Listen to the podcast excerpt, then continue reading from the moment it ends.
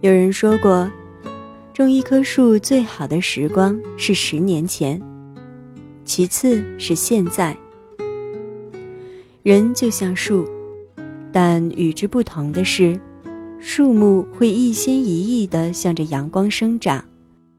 可人生总是要面对太多的诱惑与选择，我们往往在事情过后后悔万分，可自己也知道，这只会是于事无补的事情。那么，为什么不从现在开始改变呢？要知道，最好的时光，永远是你还能拥有和改变结果的现在啊！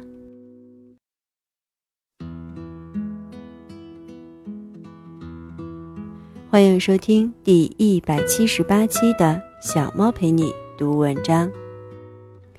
在这里，让小猫用温暖的声音陪你成长。我是菜猫。今天节目的标题是《三十岁的我给二十岁的自己的建议》。文章来自微信公众号“改变自己”。在此，非常感谢原作者为我们带来的精神财富。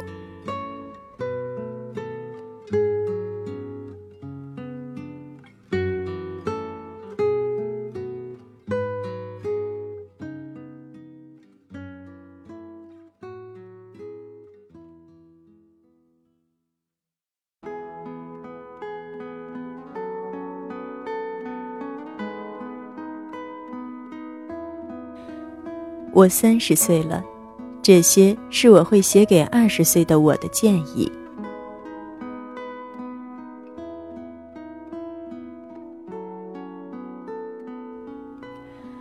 我不知道你的习惯，不过我每天会给自己寄一百封上下的电子邮件，写着要执行的事情，或者希望记住的想法。因为当我回顾自己的一天，从这个任务到下个任务，从这个会议到下个会议，从一段步行到另外一段步行，从一辆车到另外一辆车，我会反思自己当下的生活状态。我做的好的事情，我没做好的事情，我希望发生的事情，我希望相处更久的人。作为一个热衷于把未读邮件清零的人，这是我能想到的最棒的系统去鞭策自己反思这些要点，而不是复制粘贴到另外一个文档里，然后忘记去做的方法。我注意到自己不断有新的想法冒出来，那么下面就是那些最频繁闪现的给自己的建议。一，花很长时间和那些你喜欢的人待在一起。听起来很显而易见，但是我经历一段痛苦的时光后，最终决定照此生活，而且并不觉得我是唯一的案例。人很容易被困在一些社交承诺上，仅仅因为有人提了一下建议。它会出现在你的收件箱里，在你的手机短信上，在你和室友的交谈里。你并不是很想去做，但也没有糟糕到你并不想说不，以至于冒犯任何人的程度。但是，它会渐渐地堆积起来，并且开始显著地侵占了你的时间。我在过去曾经是一个总是说 yes 的人，但是现在，我按照下面的至理名言开始行动了。当你对某件事情说 yes 的时候，记住，你实际上是在对其他任何事情都说了 no。尝试只对那些你真的真的想做的事情说 yes，更不用说。这个原则也会适用于选择与你共事的人，他们会占据你生命的大部分。不要易于满足于与你共事的人，你在这件事情上是允许挑剔的。如果你没有感觉，那就走，你的时间毕竟太少了。当你发现你非常喜欢或者爱着某些人，那些人让你觉得你想做并且可以做到任何事情。那些你可以理解，也可以同时理解你的人。那些你不仅仅寻求直接短期目的的人，那么就花很长的时间和这类人待在一起吧，给他们你的一大块时间和生命，他们。是值得你去这么做的。二，一个老生常谈的普世观点：主动而不是被动。我朋友的邮件让我回想起了一个相似的反思。记住，你不需要给那些收件箱里的邮件优先权，你是唯一的那个负责实现自己目标的人。那些邮件只是代表了他人对你的期待，你自然是应该适时的回复一些邮件的，但是要保证你意识到了首要事件，并优先处理了它们。你可以花费一整天不断的回复那些紧急邮件，却一事无成。或者问问自己，什么是你今天真的想去做的？谁是你真的想去见的？你想要改变哪一种现状呢？想一想吧。三，做困难的事情，那些纠结的、不适的、恐惧的、不断翻新的挣扎。你能想到有谁喜欢填写政府表格、催促客户付款、询问法律意见吗？没有。不过，当你开始找到那些困难事情的意义所在，你会变得更善于处理那些挡在你和你的渴望之间的无聊、痛苦和行政苦差事。就像去健身房一样，就像喝不加糖的咖啡、单加冰的威士忌，就像那些任何有益的、困难的、需要品味才能懂得的习惯一样。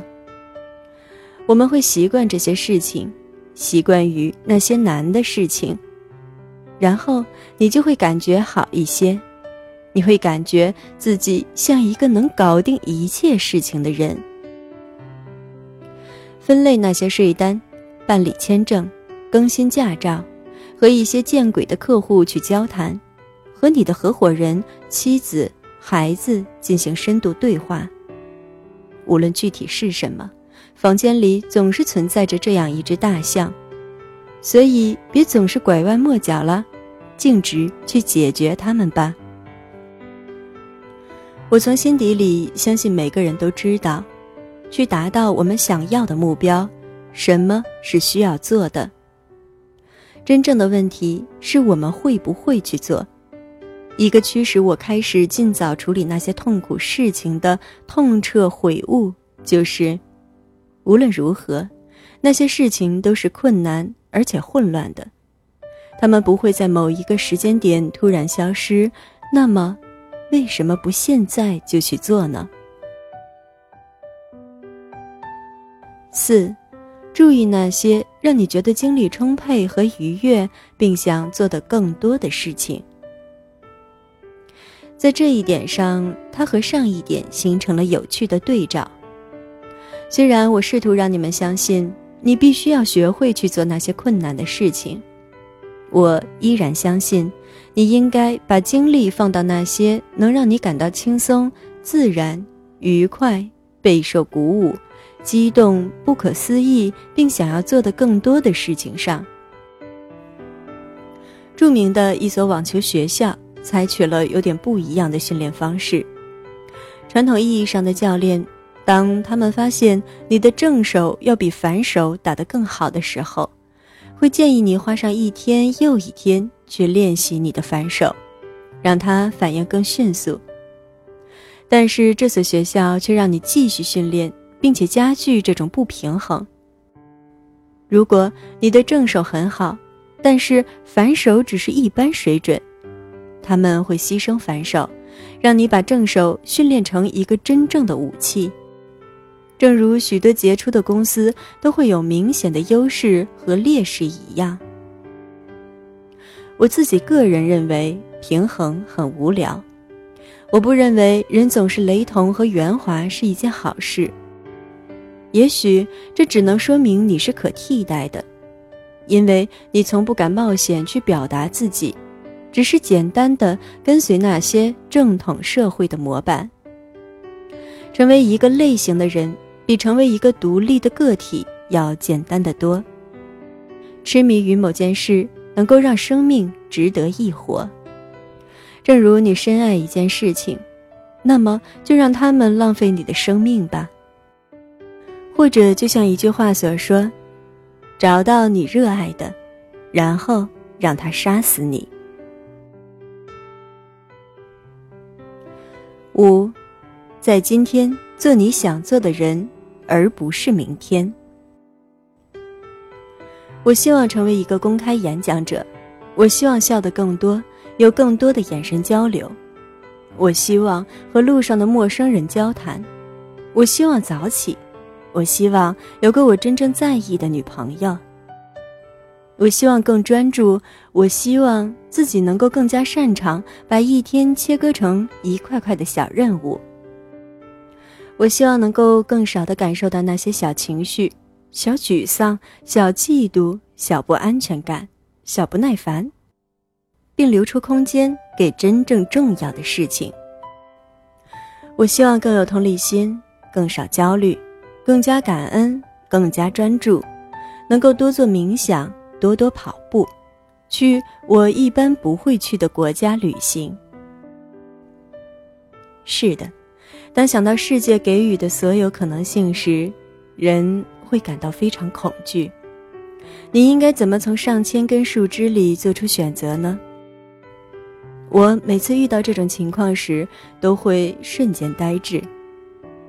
不过好消息是，当你仔细想想，实际上在每个时间点，只有一件事情是重要的，那件你必须去做、去聚焦、去解决的事情。其他的事情只是相对重要，但不是至关重要。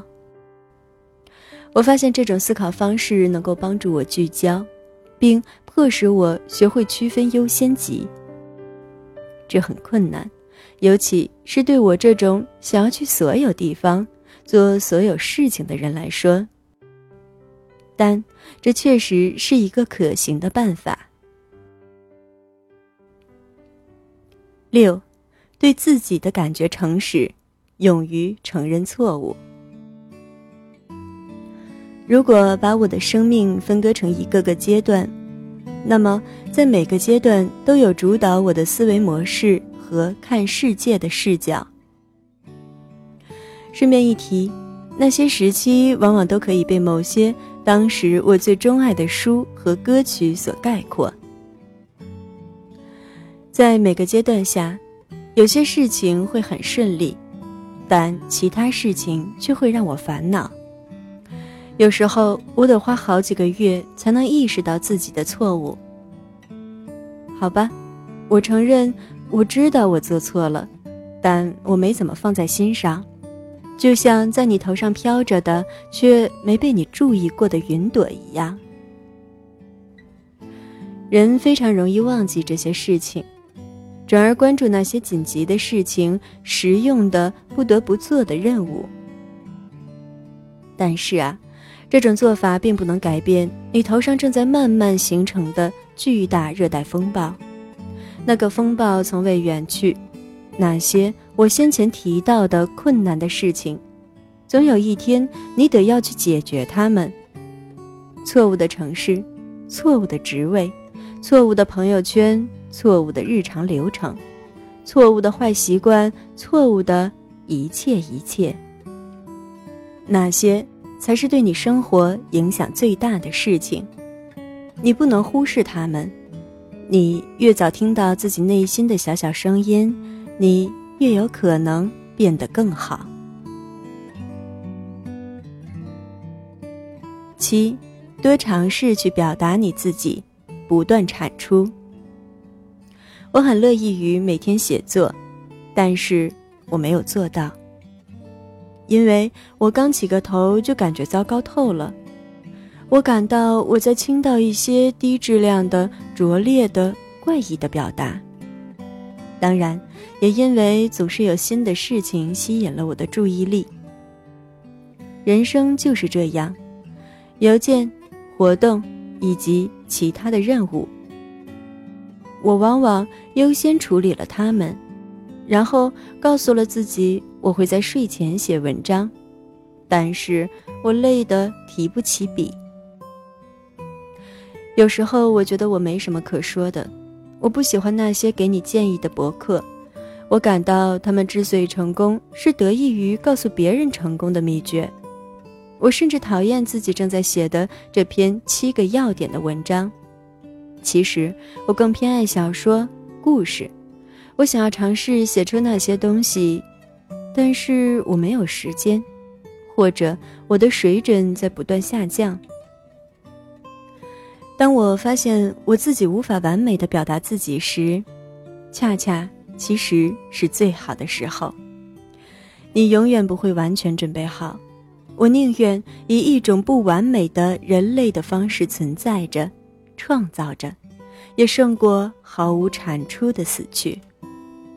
不完美，Who care？让那些评论家试试看，去创造一件事，而不是一味的批评。我可以花好几个星期去重写这篇文章。为什么这里只有七个要点，而不是八个或者九个呢？为什么文章被分出了要点呢？也许我应该把每个小点都扩展成一篇文章。也许我会继续等着灵感，接着写，然后整理成书。我正在去某地的飞机上，我有其他的事情要做。今天我已经写的够多了。如果我开始去修改这篇文章，我就永远没有时间去做其他的事情了吗？我也没有时间去干成我想干的事。所以，是的，去创造一些不完美的事情吧，爱着他们，然后继续上路。感谢你的收听，这里是菜猫 FM 之小猫陪你读文章，我是菜猫。菜菜的流浪猫。更多精彩，欢迎订阅小猫的微信公众号“菜猫”，号码就是“菜猫”的全拼加 FM。你也可以在节目搜索栏搜索“菜菜的流浪猫”或者“小猫陪你读文章”进行关注，让小猫用温暖的声音陪你成长。我是菜猫，小猫陪你读文章。希望能为你的生活带来一些温暖，一些快乐。